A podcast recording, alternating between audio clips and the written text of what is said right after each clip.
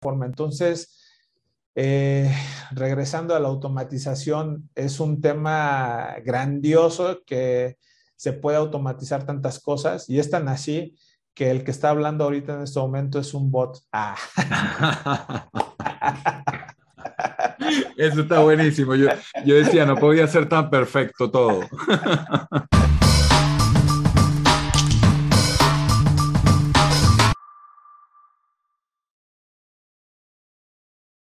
Bienvenidos a Nivel C Podcast, donde hablamos con fundadores de la industria SaaS sobre sus historias y sus desafíos durante 30 minutos. Mi nombre es Gabriel Mata Guzmán y yo soy el presentador de este espacio que se llama Nivel C.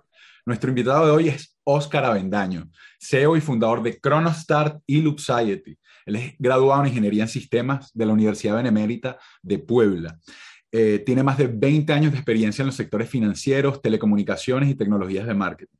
Actualmente aparte es eh, actualmente aparte es fundador y consultor IT y tiene dos startups, Chronostart y Loopsiety. Eh, vamos a hablar de las dos. De verdad, Oscar, bienvenido y muchas gracias por acompañarnos hoy. Eh, sé que tienes un tiempo muy, muy apretado, pero gracias y bienvenido. ¿Qué tal, Gabriel? muchas gracias por la invitación, gracias a la audiencia que pues hoy me está haciendo esta invitación. La verdad es que estoy contento, emocionado bueno, así soy, ¿no? Entonces, este, la verdad es que gracias por este espacio. Cuéntame, ¿en qué te puedo ayudar? Claro, total, Oscar. Eh, bueno, para quienes no saben, eh, Oscar, Oscar y yo, bueno, tenemos una relación desde hace tiempo y yo lo conozco bastante, pero eso es bueno y eso es positivo para esta entrevista porque va a ser una conversa súper conversacional, valga la redundancia, ¿no? Y antes de meternos en, los temas que nos gustan, como tecnologías de marketing y tecnologías de comunicaciones, me gustaría que me contaras un poquito acerca de tu viaje, pero en específico que me cuentes acerca de un gran obstáculo que hayas enfrentado en estos más de 20 años de experiencia en el sector tecnológico. Este gran obstáculo, de este gran obstáculo parte la conversación. Cuéntame un poquito más de eso. Bueno, como todo gran emprendimiento, siempre uno de los de los obstáculos es el temor, el miedo al fracaso.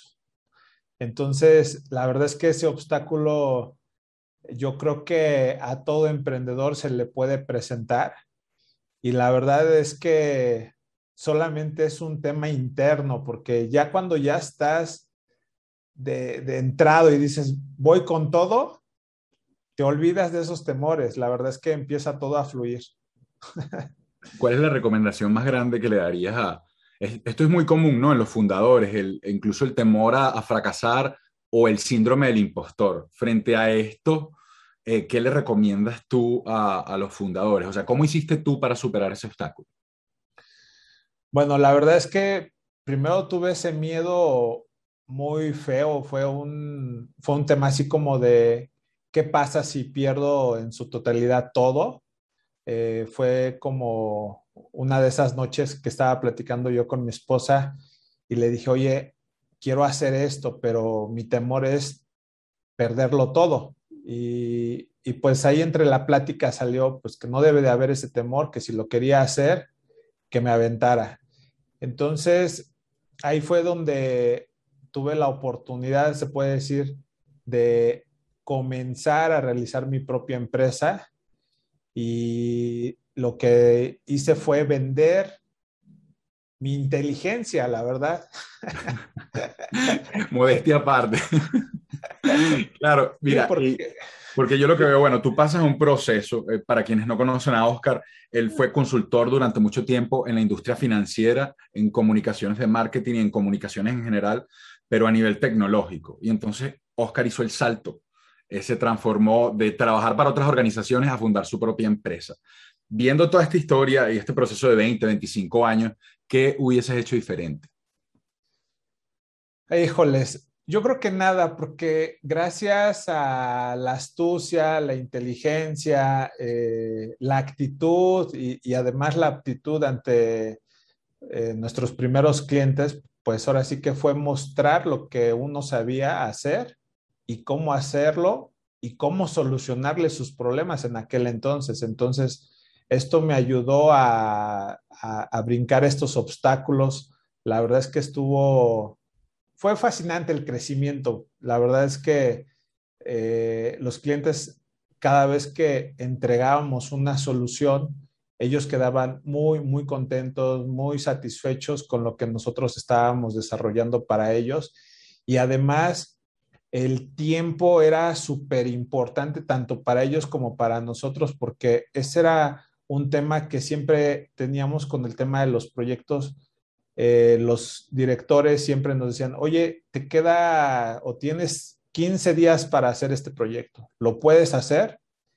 Y esa pregunta de que siempre te preguntan, ¿lo puedes hacer?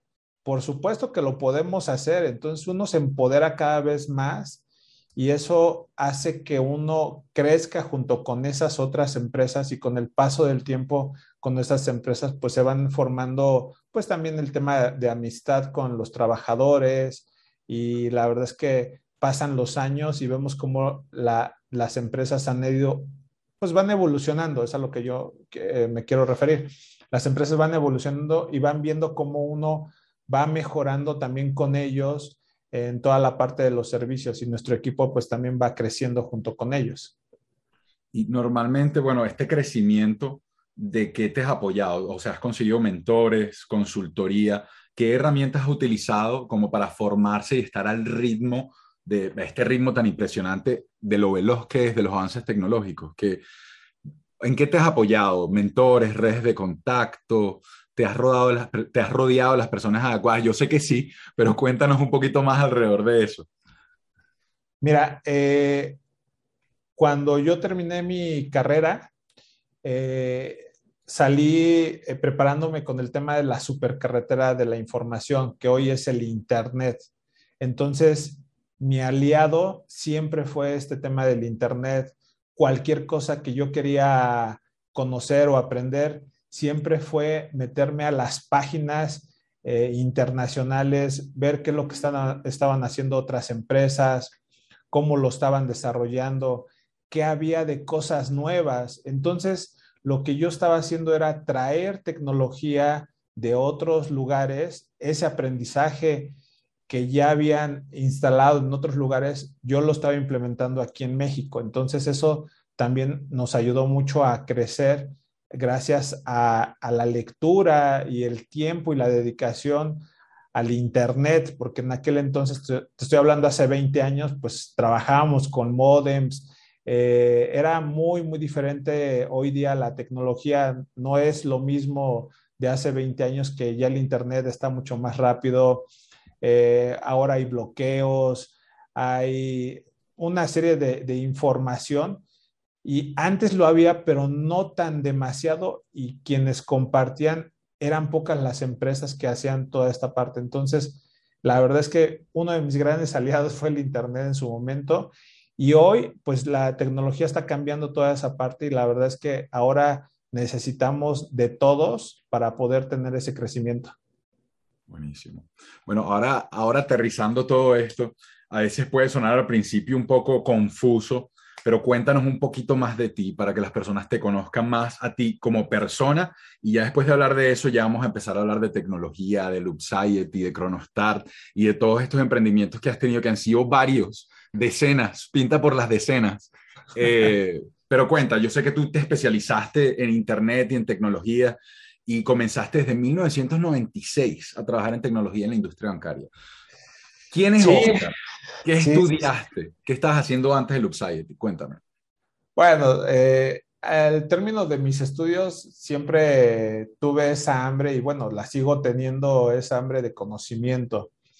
Es algo que día a día no para, todos los días me estoy preparando mentalmente, físicamente.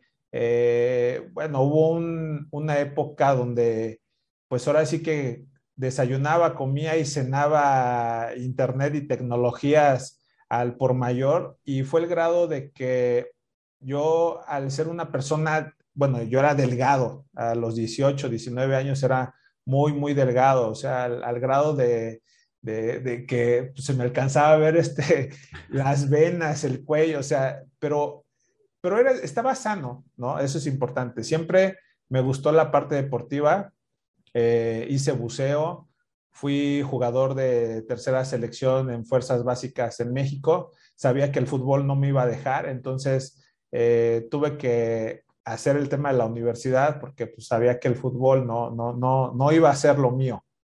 Entonces, eh, estudiando, siempre la verdad es que me fue muy bien en mis materias y tuve algunos mentores en la, universidad que esto me ayudó a ir, a ir por el camino de Internet porque era algo que nadie sabía que era. Entonces, cuando estoy casi terminando la universidad, tuve la oportunidad de conocer a alguien en una empresa donde en México hacemos nuestro servicio social y me dijo, oye, Oscar, sabes que traes demasiado talento para lo que es donde estás ahorita, no te voy a aprovechar al máximo, te voy a ayudar.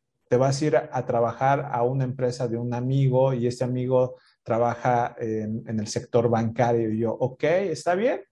Entonces él me impulsó en esa parte y entonces entré a la, a la parte de la banca.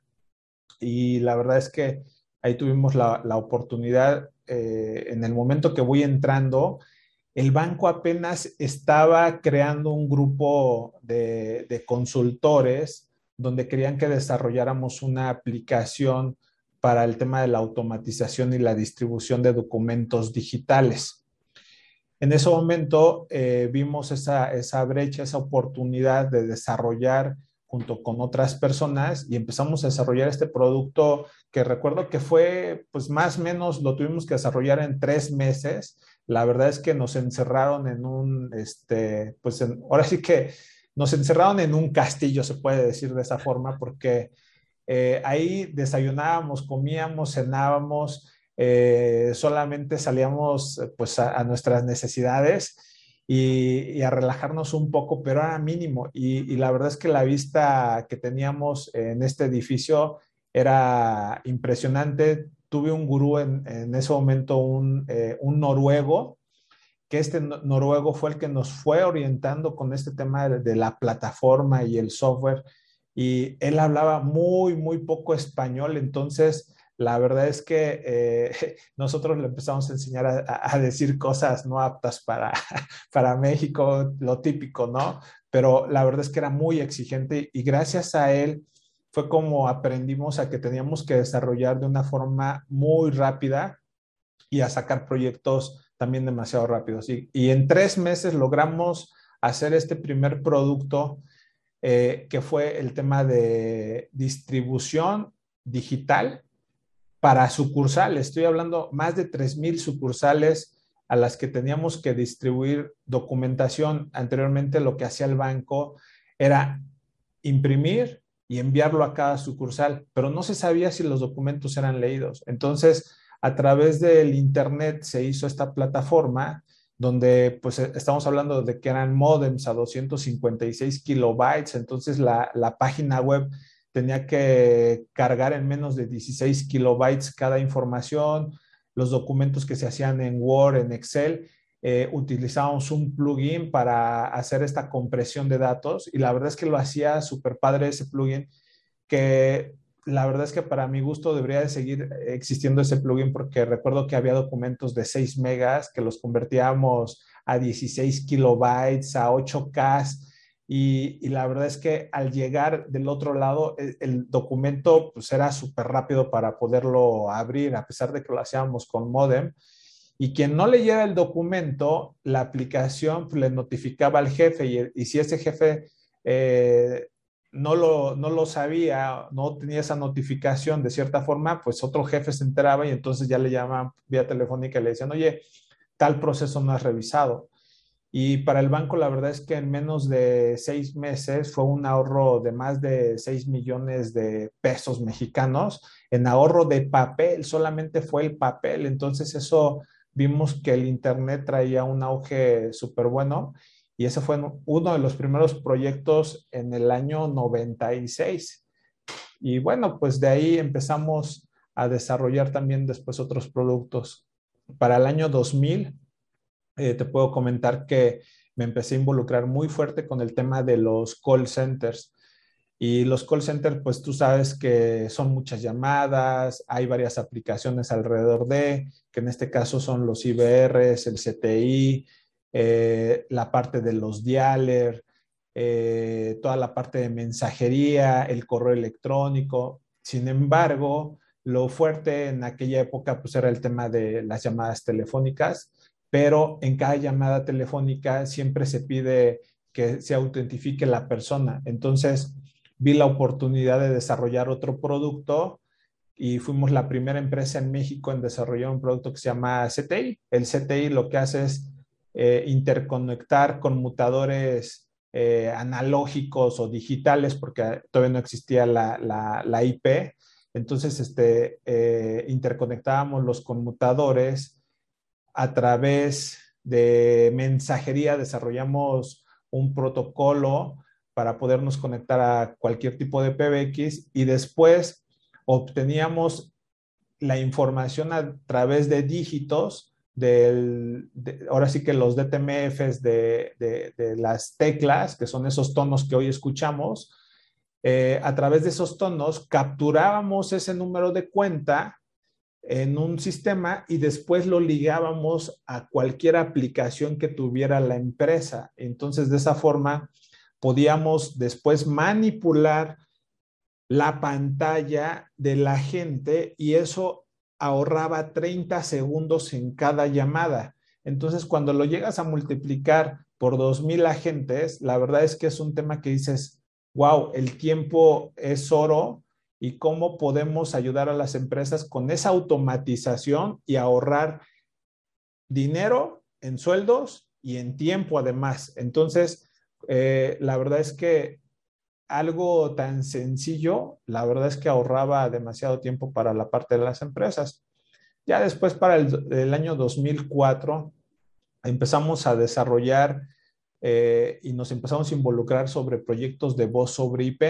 En aquel entonces salió un proyecto que se llama Asterisk, eh, que es una solución open source. Nos involucramos demasiado fuerte, nos metimos a conocer la, tecnología que Digium estaba en su momento creando estas tarjetas para eh, quitar estos PBX viejos. El objetivo era como intercambiar un PBX y que tu computadora o cualquier PC la pudieras convertir eh, en un PBX. Entonces, nos, nos adentramos ahí y algo que nos percatamos, y como ya veníamos nosotros del mundo también de los call centers, entonces nos percatamos que eh, a nivel Latinoamérica esto no iba a funcionar. ¿Por qué? Porque resulta que las compañías en Latinoamérica hay un protocolo que se llama R2 modificado, donde eh, la conexión es un poco diferente a, Europa. Allá se utiliza los T1 y, y, en Estados Unidos eran los E1. Entonces, había un tema ahí de, de pues que en Latinoamérica no existía esta interconexión del R2 modificado, que era un protocolo para poderse interconectar a través de los conmutadores de las centrales telefónicas eh, que te asignan un E1. Entonces vimos que eso para el open source no estaba creado y hablábamos con las compañías internacionales que estaban creando este hardware y ellos no sabían tampoco cómo funcionaba ese protocolo. Entonces, eh, junto con uno de mis chicos, eh, nos metimos a investigar cómo funcionaba ese protocolo. Y ahí fue cuando eh, descubrimos cómo funcionaba el, R2, el R2 modificado. Nos llevó dos años perfeccionarlo, que funcionara al 100% y, y cuando logramos hacer esto que jalara súper perfecto, decidimos liberar el producto de forma libre.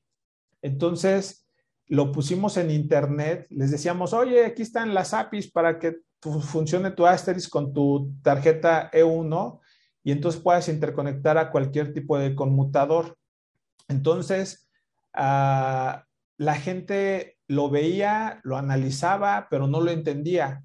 Entonces nos hablaban, oye, ¿me puedes ayudar? Y entonces cobrábamos, este, por cada, por cada instalación les cobrábamos por hacer esa parte. Entonces teníamos trabajo de a montón porque nos hablaban eh, muchas empresas a nivel este, internacional y a nivel Latinoamérica, oye, ¿cómo puedo hacer esto para conectarlo? Ah, pues mira, te ayudamos a instalarlo. Puedes pagar tantos dólares para tener este conector, te lo hacemos y ya queda. Lo hacemos vía remota. Entonces empezamos a, explotar el tema de las comunicaciones remotas y les decíamos que instalaran del otro lado para podernos conectar a su PBX y desde y a distancia empezábamos este, a hacer esta instalación. Si podían abrir un determinado puerto, pues era mucho más rápido poderlo hacer. Entonces lo configurábamos, lo probábamos y le decíamos al cliente, ¿sabes qué? Ya está tu conexión. Y así estuvimos durante varios años hasta pues, más o menos, el proyecto todavía sigue de cierta forma, pero en el 2011 la verdad es que ya lo empezamos a dejar porque ya empezábamos a ver más compañías que había, más compañías que lo estaban utilizando, otras compañías que aprendieron con nosotros a ocuparlo, pues ya, ya era parte de, otras compañías lo que hicieron fue tomar el producto de nosotros y como era así como complicado, empezaron a, sus propias distribuciones a agregarlo como un add-on, entonces pues ya era mucho más fácil que las compañías lo, lo siguieran utilizando y hasta la fecha es un producto que ahí está y sabemos que fue desarrollado gracias a KS3, eh, que es el nombre de nuestra empresa. Entonces, eh, esa es una vertical de las que hicimos, ¿no? Sin embargo, para el año 2007, pues ya empezamos a desarrollar este tema del protocolo del SMS para los envíos masivos, el correo electrónico. Ahí es donde empezamos a desarrollar otro tipo de producto. ¿Qué te parece hasta aquí? Este... Viendo, uniendo los puntos, yo veo, veo y uno los puntos y veo que al final la herramienta Loopsiety, para quienes no conocen, Loopsiety es una suite completa de, telecomunicaciones, de comunicaciones súper integral, trabaja con lanzamientos para call emailing, en diferentes aplicaciones. Yo le digo a Oscar siempre que es virtualmente infinita las posibilidades que tiene la herramienta. Pero lo que estoy analizando es que cada una de estas experiencias, como que te dieron un pequeño aprendizaje, que dio la base de lo que es hoy Loop ¿cierto? Es correcto, es correcto. Eh, como puedes observar o escuchar, siempre empezamos, bueno, en el 96 se puede decir que empezamos a desarrollar un producto. Luego en el 2000 creamos el CTI, fue otro producto, otro lanzamiento.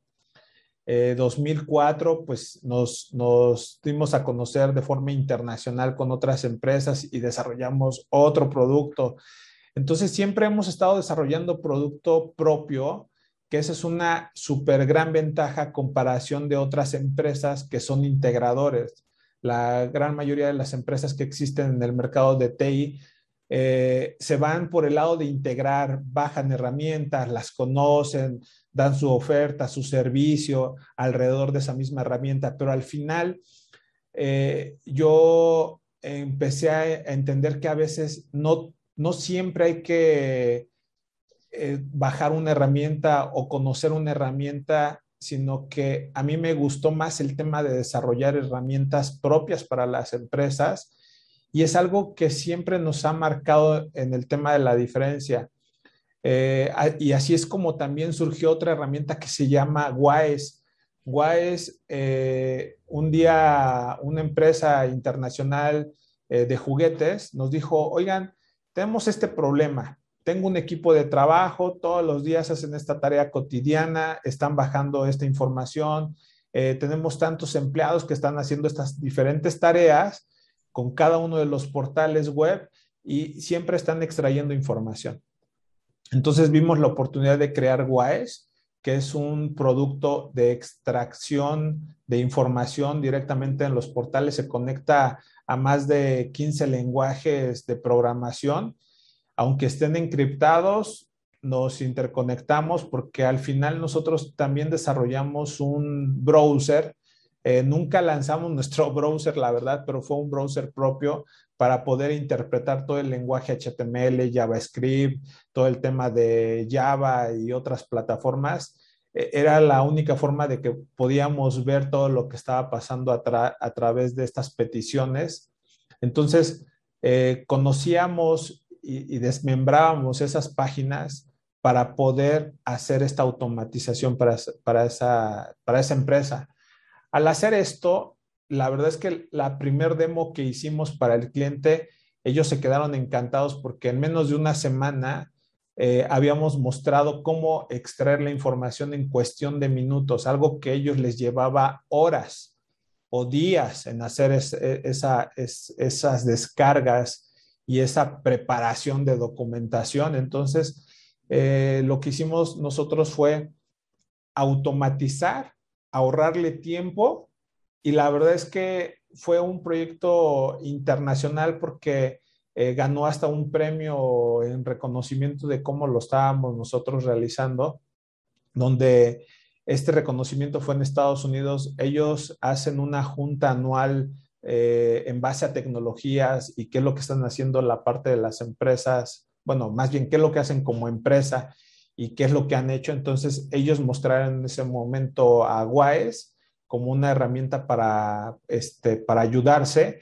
y, y otros países como Brasil, Chile, Colombia, Perú, Alemania, Inglaterra, dijeron, oye, yo lo quiero, porque en México lo habíamos echado a andar eh, para más de 32 eh, empresas de retail.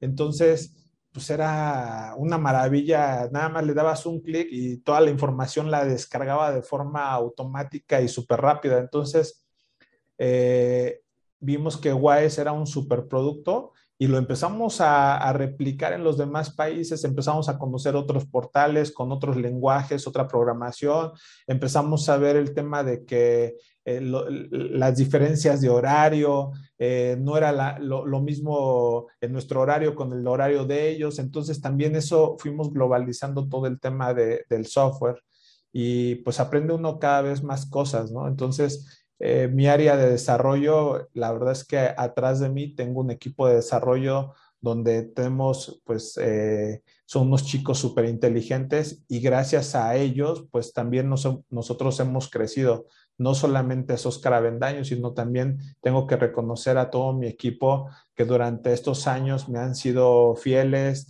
a, este equipo como tal. Y la verdad es que eh, siento que todo mi equipo ha sido pues tras, ahora sí que hemos trascendido muchos años, ¿no? Y seguimos así creciendo. Y así fue como también Loopsite eh, nació eh, con este tema de envíos de mensajes masivos, de SMS, eh, pero con el paso del tiempo vimos que no solamente era enviar un SMS, vimos que tenía que ser todo personalizado, que pudieras tener un micrositio, que el micrositio fuera igual, personalizado al 100%, que esa página web eh, que se le está enviando al cliente fuera construida en el momento con su propia información. Eh, le agregamos cosas como la parte de el video, en la parte de, los sites, igual que en la parte del mailing. Entonces, agregamos esta parte de video email.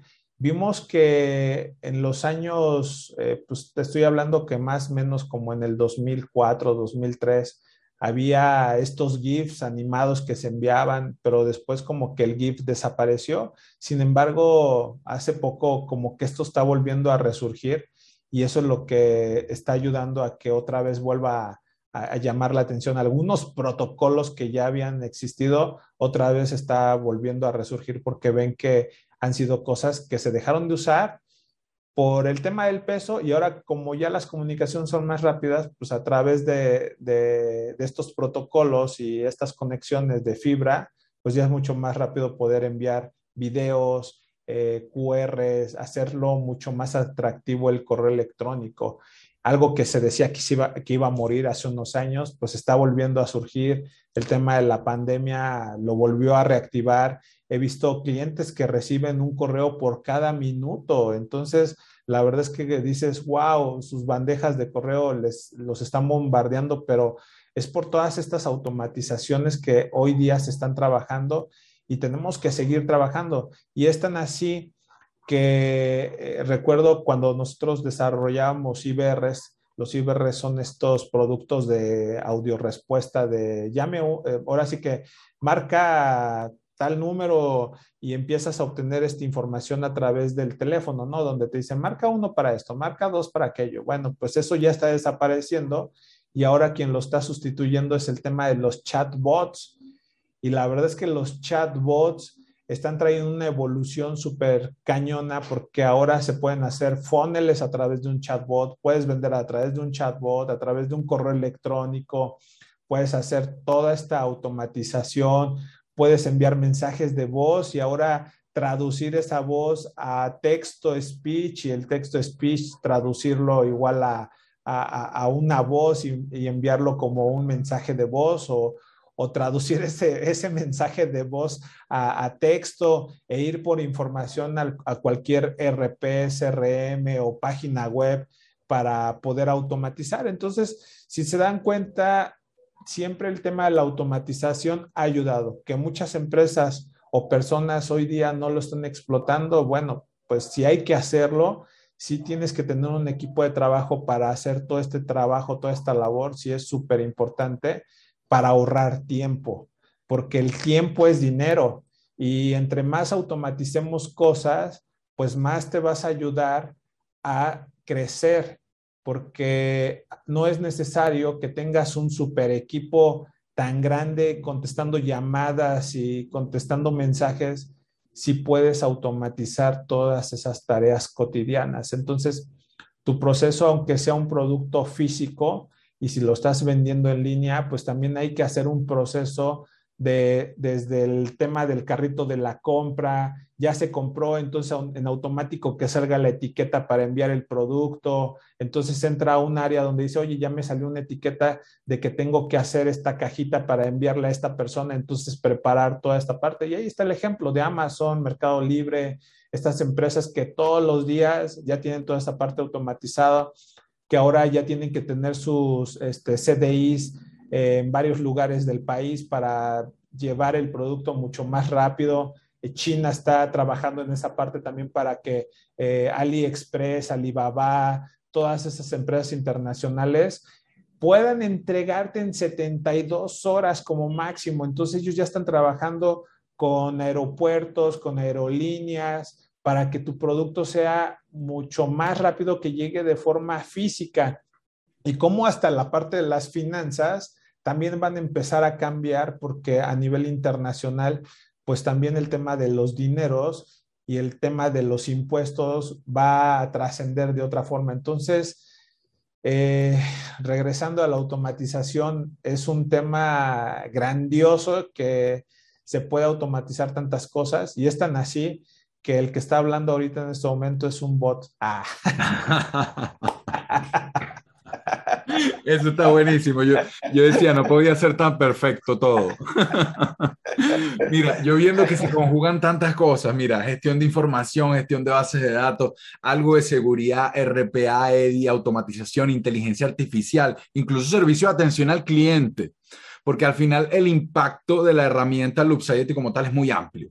Entonces, ¿Por qué? Porque tiene tres módulos. Un módulo de estos es para envío de WhatsApp, SMS, email. Otro módulo es para dialer y el otro módulo es chatbot y CRM. Entonces, dicho esto, ¿cómo, cómo puedes explicarles a otros fundadores que están escuchando esta entrevista cómo funciona Loopsite? Bueno, Loopsite es una pequeña rama de todo lo que puede hacer este, la aplicación. Como bien lo mencionaste, se divide en varias áreas. Eh, para los lanzadores eh, que están ocupando toda la parte digital, trae el tema del SMS y el tema del, WhatsApp, igual que el correo electrónico.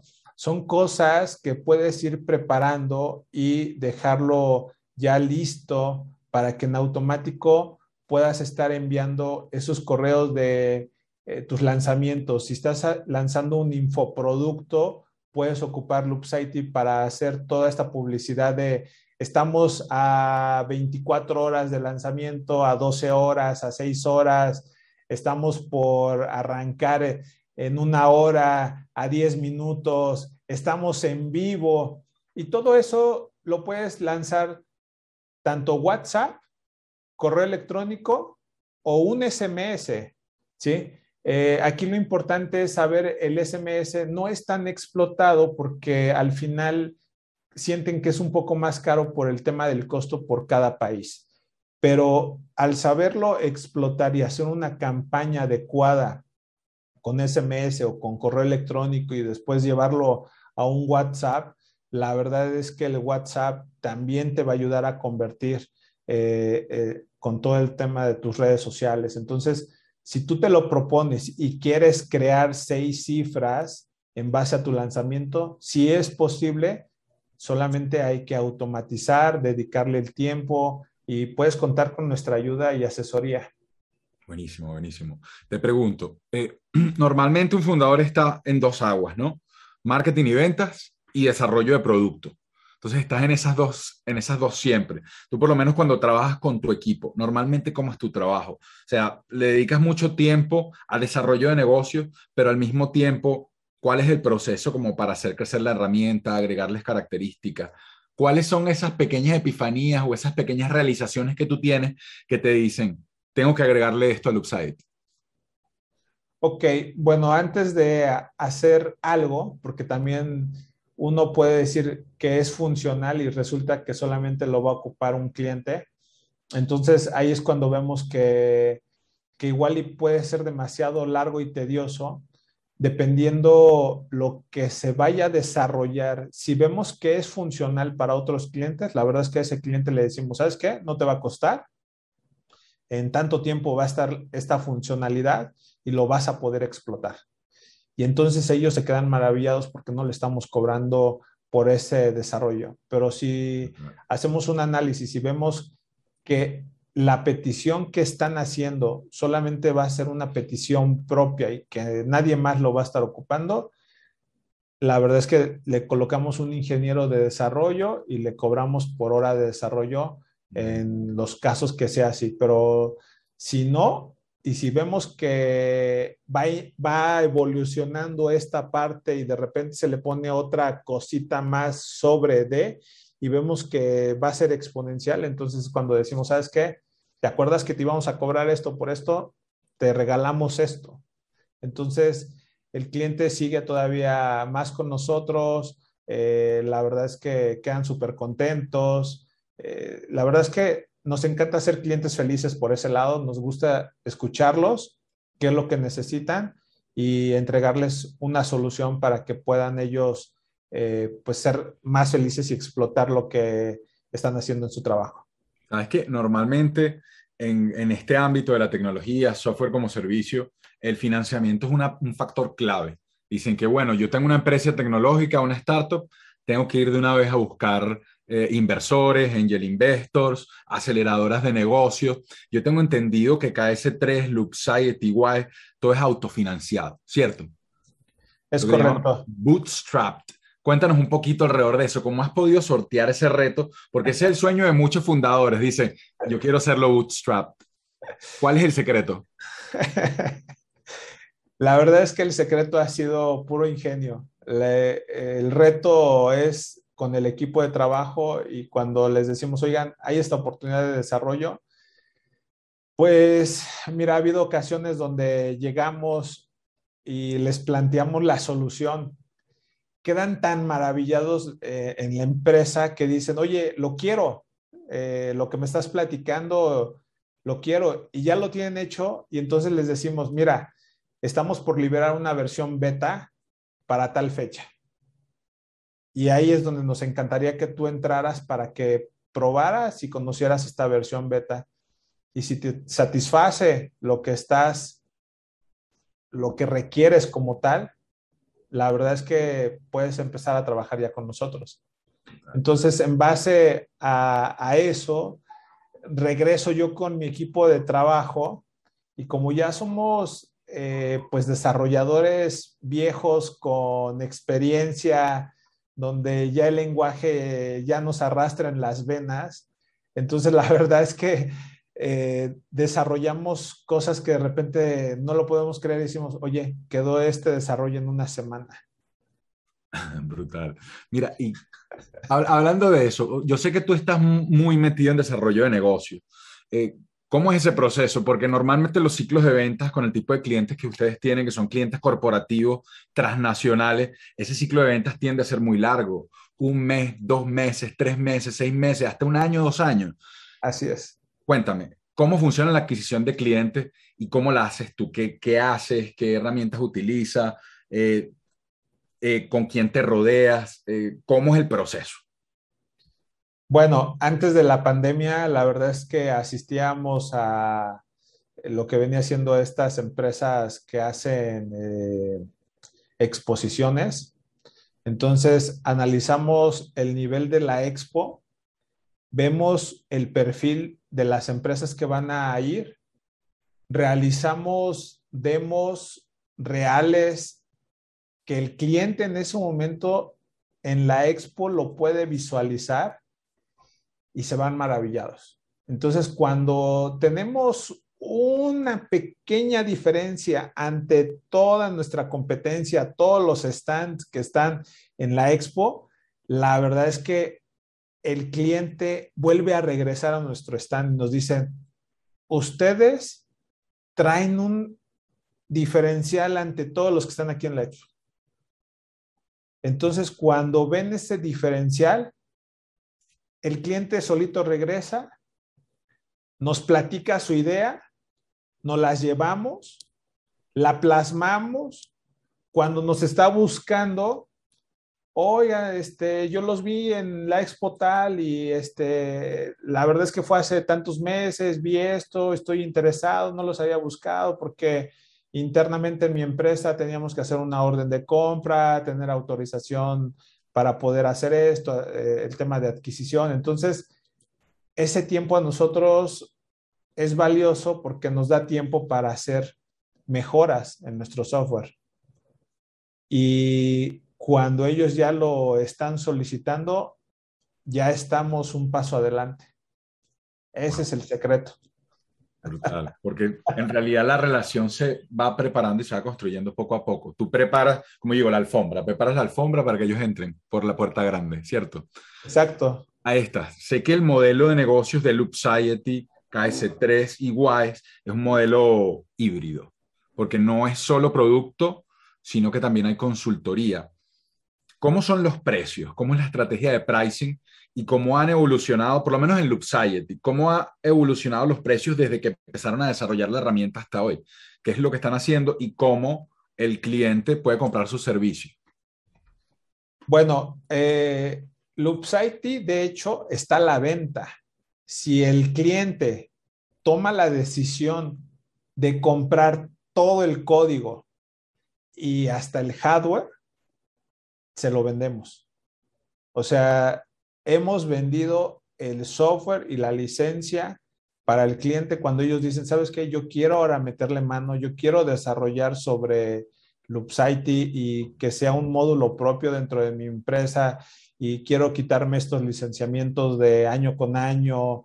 Eh, tenemos diferentes modalidades, ¿no? Una es comprar todo el software, o sea, le otorgamos el tema de la licencia donde le otorgamos igual los derechos eh, de licenciamiento para que pueda desarrollar sobre el producto. Entonces, eh, claro, es una licencia mucho más cara, pero es para esa empresa.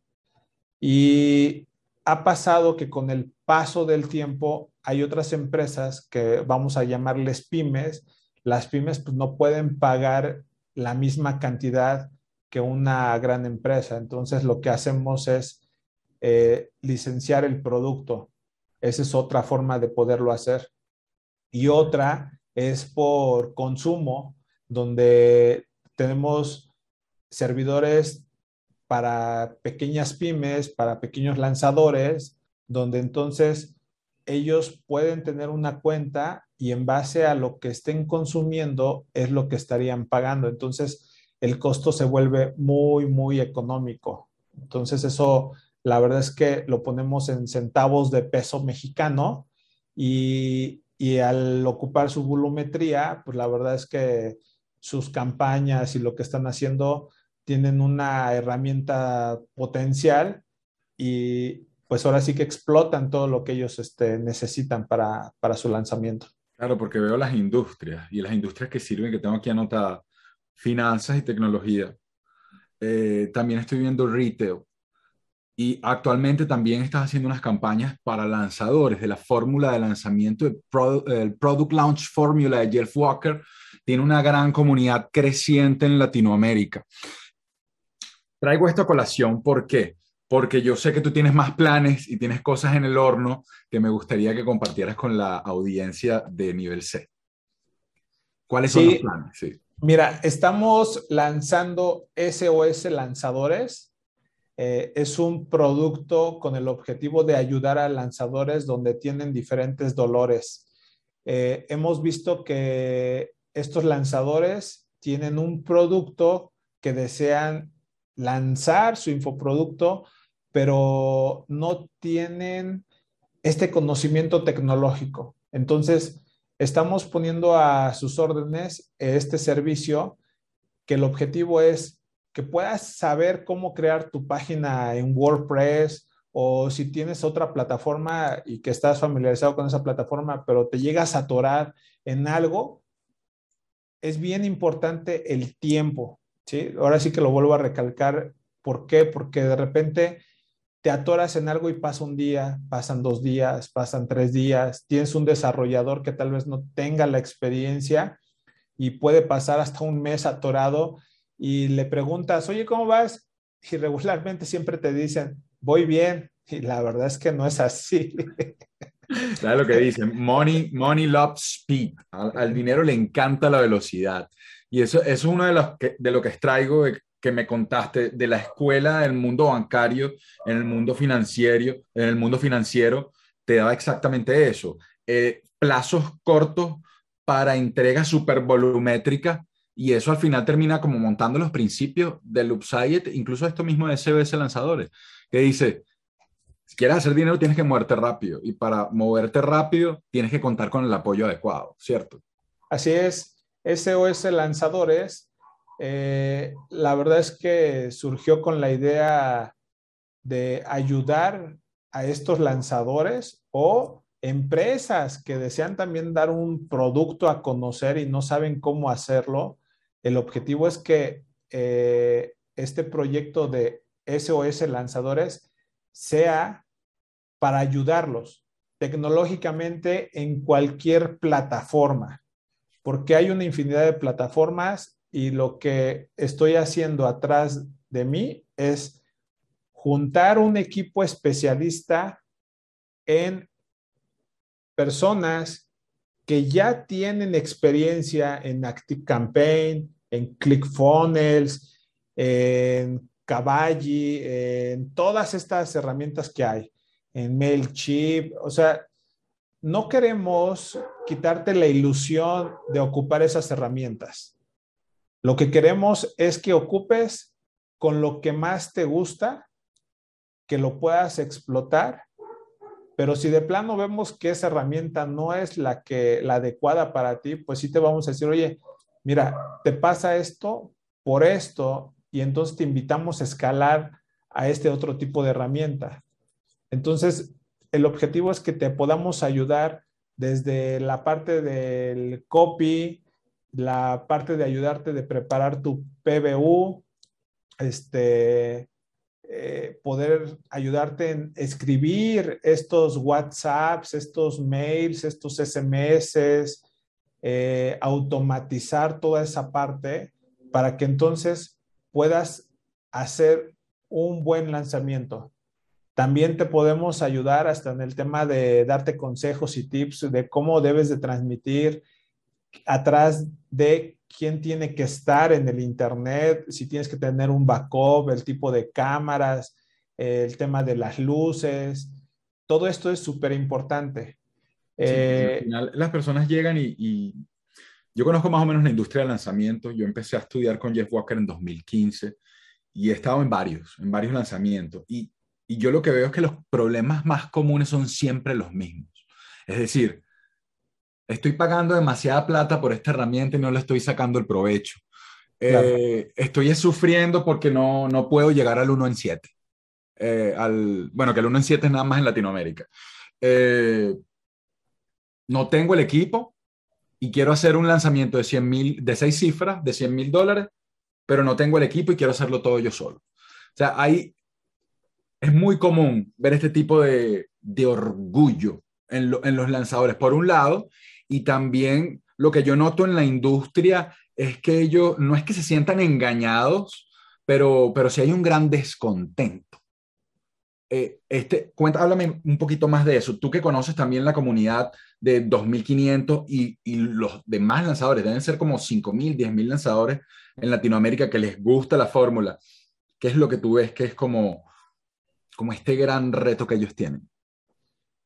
Sí, eh, muchas personas conocen eh, pues estos pasos para poder lanzar, pero cuando ya están trabajando, la verdad es que llega el momento donde de repente se quedan atorados y puede pasar uno, dos, tres o un año y no han hecho nada también. O sea, eh, ahí es cuando es más doloroso todavía porque ya pasó un año y no han lanzado o no han probado ni tantito eh, qué es lanzar. Entonces, si hay que hacer toda una serie de pasos atrás de para poder tener un lanzamiento y, luego si lo quieres automatizar y que te empiece a generar de forma automática, pues también hay que hacer otra labor también. Y, y, no por haber lanzado también una primera vez y que le hayas pegado al gordo, como decimos aquí en México, eh, significa que la siguiente vez vuelvas a hacer los mismos pasos, te vaya a funcionar de la misma forma. La verdad es que no, no es así siempre el panorama. El panorama va cambiando, eh, la industria va cambiando, también va cambiando la competencia, la competencia está mejorando. Alguien escuchó un tema de cómo hacer algo y todo el mundo de repente lo empieza a replicar y todos van por ese mismo camino. Y a veces no hay que escuchar todo lo que hay alrededor de todo lo que están haciendo todos, porque entonces no estás marcando un diferencial. No por copiarle al de al lado quieras hacer lo mismo y la verdad es que no siempre va a ser así. Y aparte de eh, consumir demasiada información, ellos quedan como abeja en humo, todos confundidos, no saben qué hacer, no saben qué implementar. Entonces, yo en, en cuanto a hablar de, de, decepciones en el mercado como tal, no es por ponerme polémico y controversial, sino por el hecho de que lo he escuchado, ¿me entiendes? Que las personas se dan ese golpe con la tecnología que dice, bueno, yo pienso, yo puedo hacer mi lanzamiento solo, un programa que te cuesta dos mil, diez mil dólares, dependiendo de lo que compres. Eh, ¿Qué es lo que ocurre? Que cuando te das cuenta que tú tienes que configurar los embudos, hacer el email marketing, tienes que hacer el sitio en WordPress, tienes al mismo tiempo que hacer los seguimientos, tener un community manager que le responda a todo el mundo al mismo tiempo y aparte gestionar la campaña de anuncio. Entonces, ¿qué, es lo que le ocurre a un lanzador? En la psique del lanzador primero se abruman, se deprimen, trasnochan, porque yo los he visto con las ojeras así. Gente que no está acostumbrada porque no está en el mundo de la tecnología o en el mundo del marketing, que ritmos así, rápido, muévela. Entonces, te, te, hago esa pregunta alrededor de, esa, de, esa, de esos retos tecnológicos. ¿Tú como cuáles ves que son los más comunes? Mira, muchos es no conocer la tecnología. Eh, muchos se avientan como el borras, eh, van leyendo el manual, van viendo cómo va funcionando y de repente ya lanzan y tómala. Dicen, no, no me funcionó la herramienta. Entonces, eh, es por falta de conocimiento, también por falta de tener un equipo de trabajo atrás de... No es tan fácil puedes tener también el mejor despacho de marketing que te está haciendo toda esa labor de trabajo, pero también llega a fallar, no, igual no tienes un CRM, eh, ah, puedes decir, híjoles, hoy contraté X herramienta para el envío de mis correos y de repente no todos los correos llegaron, estábamos en el live y no llegaron, eh, hicimos una estrategia de WhatsApp y hicimos grupos y resulta que con los grupos no te funcionó todo porque no gestionaste todos los grupos. Ah, sin querer, también te puede traicionar hasta la misma empresa de WhatsApp que se les llegue a caer y tú estabas en un pleno lanzamiento. ¿Qué haces después de eso, no? O voy a lanzar y eh, se me ocurrió utilizar eh, la tecnología de Stripe para recibir pagos. ¿Y qué crees? Que vendiste muy bien en Stripe y te fue muy bien. Pero resulta que después de 15 días o un mes, muchos empiezan a decir, oye, ¿me puedes facturar? Y resulta que dices, no, es que en tal país no te puedo facturar. No, pues, ¿sabes qué? Pues voy a cancelar. Y entonces no reconocen el pago. Y el pago entonces se hace un contracargo y ese contracargo tienes que devolver ese dinero. Entonces se te empieza a caer ese infoproducto. Eh, entonces, todo eso también llega a suceder con el tema de los pagos y a veces dice la gente, ay, es que lo hice así, me fue bien. O a veces la forma de pago no te funciona. entonces... facturan el 30% de lo que tenían que facturar. Sí. Entonces, eh, son muchos dolores en muchas partes. Es desde pagos, eh, la comunicación, eh, también los saboteadores, la gente que también puede entrar a sabotearte tu live, que entonces tú estás en un live y tienes un chat y la gente está empezando a escribir y alguien pone un link de contáctame y, entonces te empiezan a robar los clientes. No, la comunidad es fea, la humanidad es horrible. la frustración es peor. Oscar, mira, de verdad, qué lástima que se nos acabó el tiempo, pero sé que pudiéramos durar dos, tres, cuatro, cinco horas más hablando y, hablando de lanzamientos, de tecnología. Me quedaron cosas por preguntar, pero lo más seguro es que en la segunda temporada te invite de nuevo para que complementemos y extendamos un poco más alrededor de la inteligencia artificial, el RPA, el EDI, todo lo que haces con WISE a nivel corporativo me parece súper alucinante. Por supuesto, lo que estás haciendo con Loopsiety, que no me extrañaría que en cualquier momento sea el software de comunicaciones para los lanzamientos. Hay que hablar con Luis Carlos Flores para ver qué opina de eso. Claro que sí, claro, que, sí. Este, pues ya, ya veremos, el tiempo lo dirá. El tiempo lo dirá. De verdad que muchísimas gracias, Oscar, por, por compartir con nosotros tu tiempo, de verdad, por venir a nivel C. Eh, para mí muy importante esta entrevista y que nos hayas compartido todo esto. Pero antes de cerrar la entrevista, me gustaría hacerte un par de preguntas más. Uno, ¿dónde podemos conseguirte redes sociales y, tu sitio web, dónde podemos conseguir lo que hace KS13 o Luxiety o tu persona o todo. Claro, claro. Mira, ahorita tenemos el grupo de SOS Lanzadores, búsquenlo así, es muy sencillo, SOS Lanzadores. Eh, los invito a que se sumen a este, a este grupo.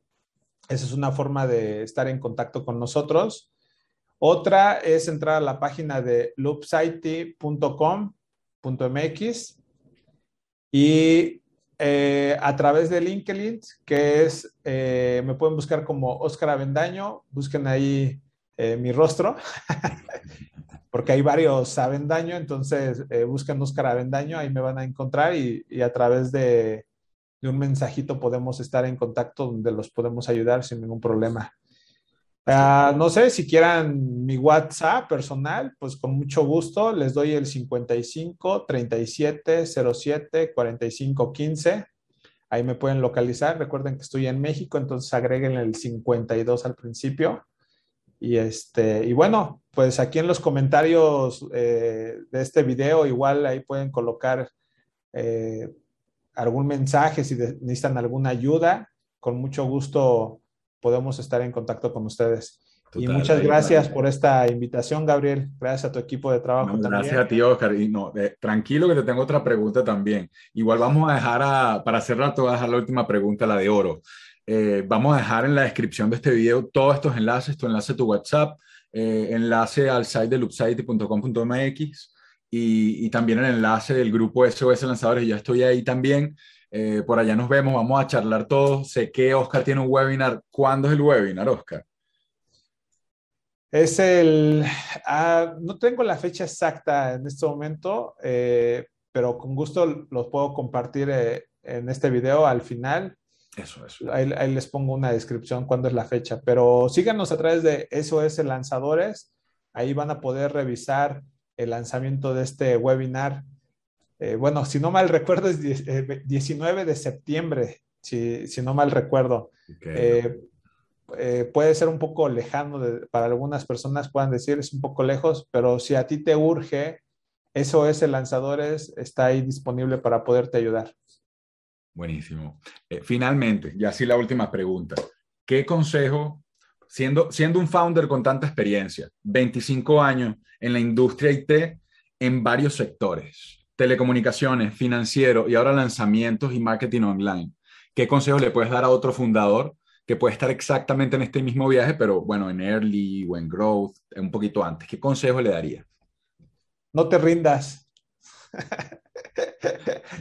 Así sencillo es no rendirse, no tener miedo al éxito, no hacer caso de los comentarios negativos y la verdad es que lánzate, lánzate, lánzate sin temor y validar bien lo que estás haciendo para que puedas tener un gran diferencial y puedas generar una comunidad grandiosa, porque si es posible hacerlo, sí.